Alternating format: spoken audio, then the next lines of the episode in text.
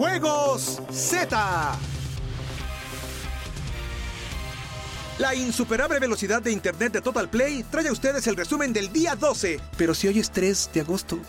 ¡Ay! ¿Por qué no lees bien las cosas, insecto? 12, 12 días de intensa actividad en los Juegos Olímpicos de Tokio 2020. Y me está empezando a dar nostalgia porque nos encaminamos al final. Más nostalgia me da que no pudimos llegar a la final de fútbol. Eh, Bueno, la selección de México, ¿verdad? Sí, porque nosotros aquí estamos. Les contaremos esta historia que ocurrió muy de madrugada, por lo que aún creemos que fue un sueño o una pesadilla.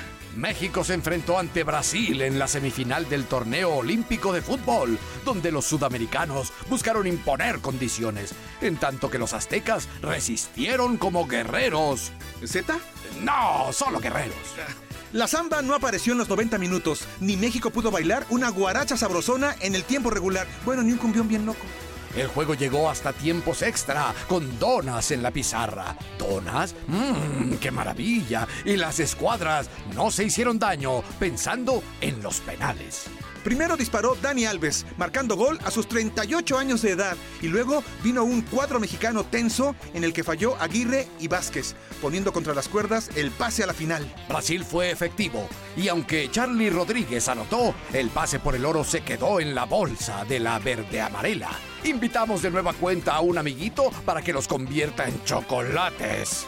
Ay, aún la selección azteca aspira a ganar la medalla de bronce y será el viernes a las 6 de la mañana cuando enfrenten este nuevo desafío.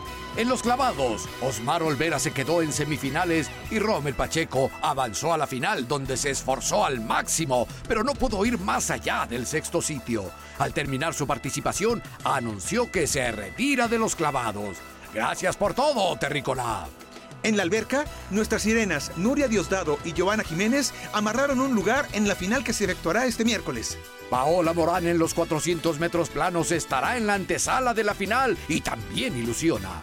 Simone Biles regresó a la actividad y ganó medalla de bronce en la viga de equilibrio. Y montando un hermoso equino, un señor parecido al maestro Ross ganó plata a los 62 años. Se trata del australiano Andrew Hoy. En el podio gritó, viejos los cerros y reverdecen. En el medallero de esta justa veraniega, China es líder, Estados Unidos es segundo y los anfitriones están en el tercer peldaño. Seguiremos atentos a toda la actividad en Tokio 2020 para llevarles todas las incidencias de esta bonita y gustada cápsula. ¡El oro es nuestro!